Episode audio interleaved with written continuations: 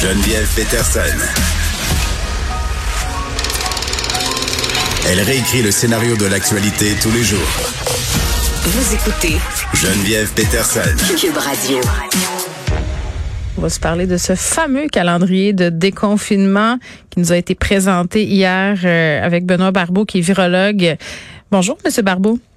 Bonjour, Mme Peterson. Bon, euh, la semaine de relâche, c'est très, très bientôt. Cinq semaines là, par chez nous, c'est du 28 au 4. Euh, là, puis je le disais en début d'émission euh, par rapport euh, à ce qui a été dit hier au point de presse, qu'on devait tous un peu faire preuve de jugement, gérer notre risque. on s'en remet un peu finalement à nous, à notre gros bon sens j'ai envie d'être optimiste puis, puis de voir le verre à moitié plein, c'est vrai, parce que ça fait longtemps qu'on les attend. Ces mesures-là, ça fait longtemps aussi qu'on demande au gouvernement des dates. Là.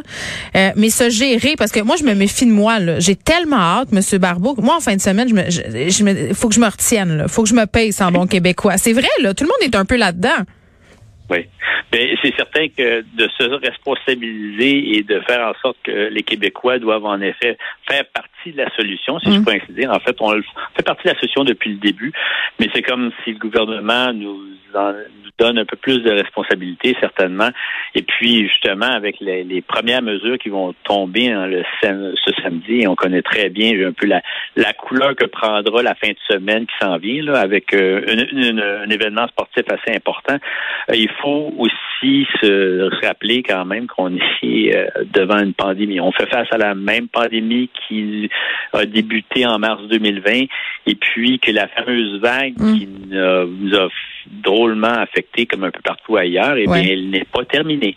Alors, pour cette raison, le gouvernement, entre autres, au niveau des résidences, on parle justement de, il n'y a pas de nombre euh, limite légale, mm.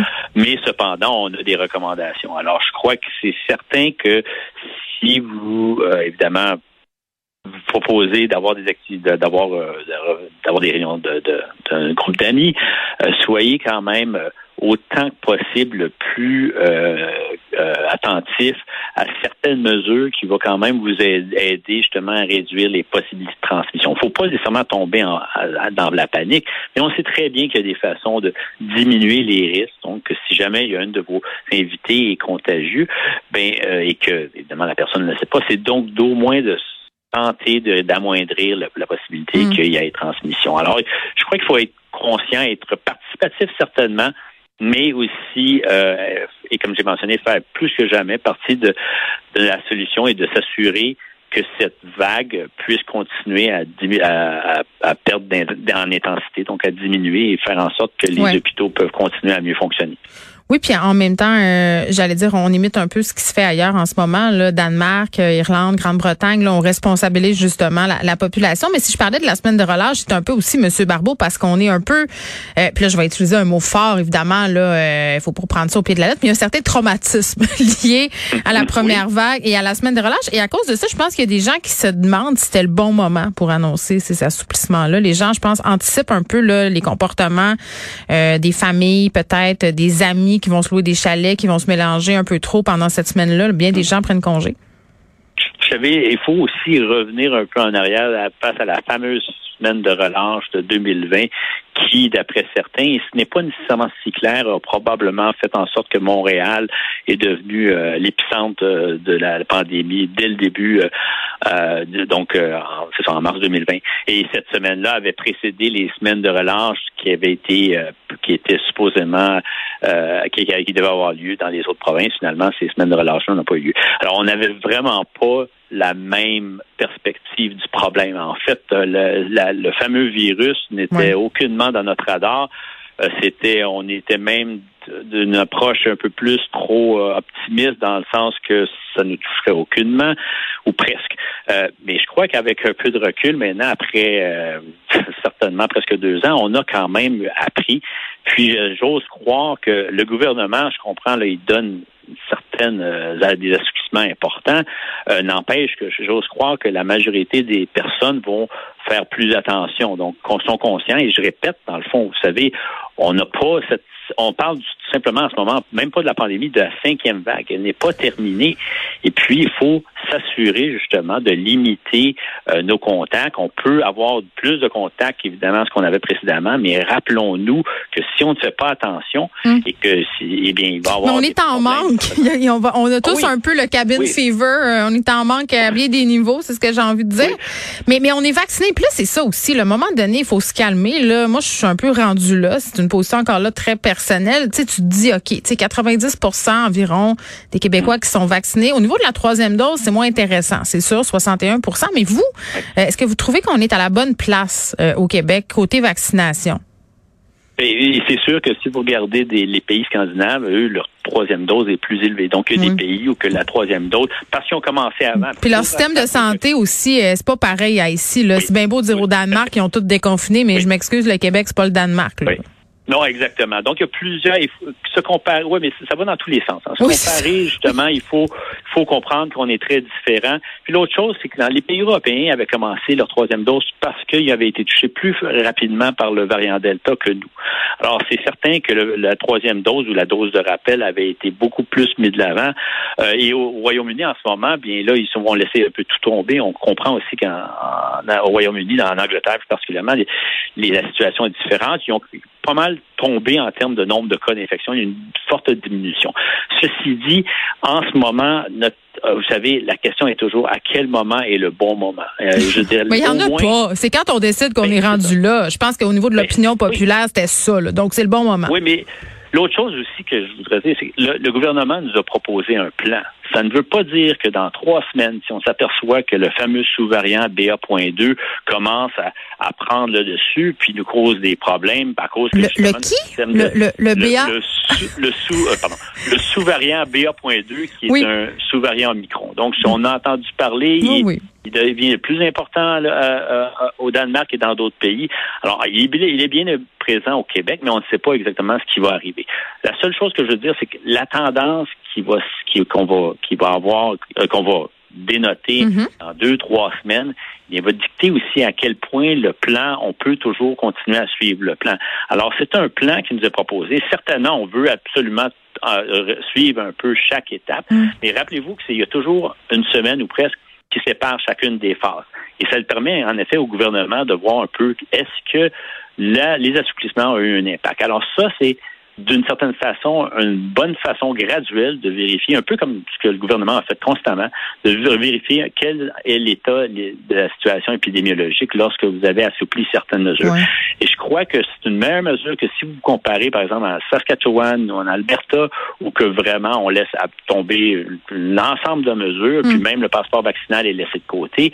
Le, eux, justement, vont de plus façon plus agressive et on doit se rappeler qu'en 2021, lorsqu'ils ont fait ils ont euh, agi de la même façon, mm. eh bien, ils ont été frappés par des, très importantes vagues à cause du variant Delta. OK. Alors, donc, je crois qu'il faut ne pas trop paniquer, mais il faut comprendre quand même que ces mesures-là sont graduelles. On, les retire on panique, et on va regarder aussi. On panique juste moyen.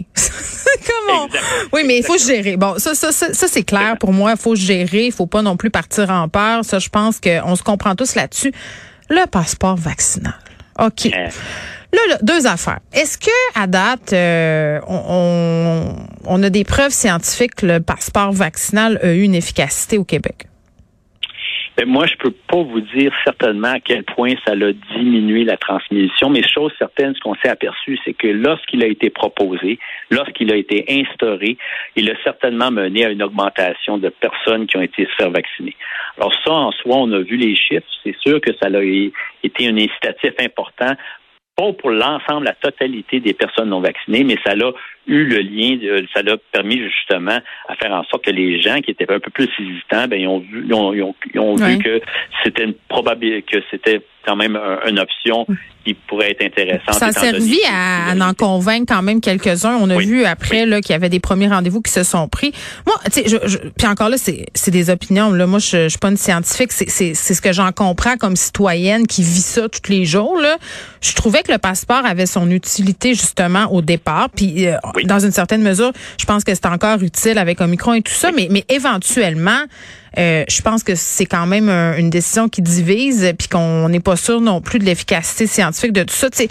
Je pense que de le réévaluer au mois de mars, c'est une bonne chose, là, hein, M. Barbeau? Oui, oui. Et mais rappelez-vous aussi que lorsqu'il avait été euh, proposé, M. Dubé avait mentionné qu'elle allait l'utiliser uniquement au moment que les données épidémiologiques étaient mm. non favorables.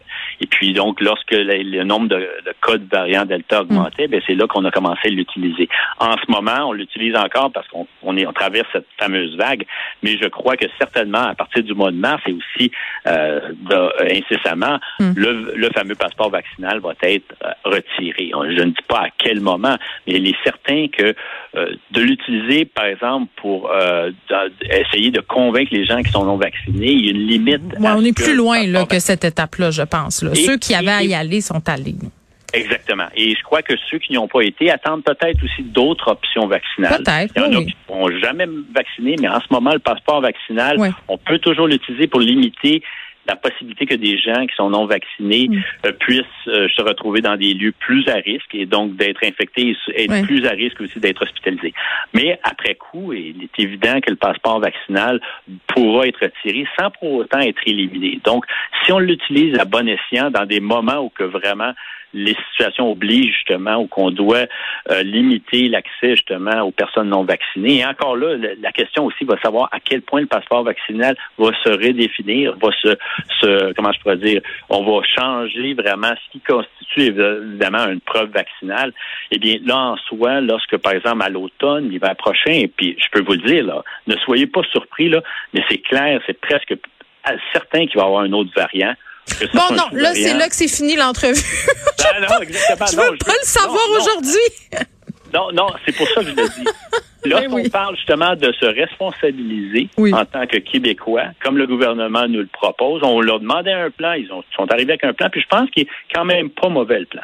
Mais n'empêche qu'il faut comprendre que comme le virus de la grippe, personne justement se choque à voir qu'il y a des nouvelles souches qui ben, arrivent d'année en ben année qui sont différentes. On va avoir la même on va vivre la mm. même situation avec le SRAS-CoV-2 mm. et c'est comme ça qu'on va apprendre avec le virus en ayant les vaccins les bons vaccins, ben, une bonne fréquence de vaccination, une vaccination aussi mondiale, mais aussi en utilisant les autres options qui nous sont offertes. Et ça, je le répète souvent, on a des antiviraux et aussi on peut agir en amont au niveau des risques de transmission dans les établissements scolaires ou autres lieux. Très bien, Benoît Barbeau, merci beaucoup. Et je vois, je vais demander à Achille qui nous prépare une petite chanson euh, avec comme thématique Vivre avec le virus. Je pense qu'on va en avoir besoin dans les prochains mois. Merci beaucoup, c'est toujours un plaisir. Un plaisir.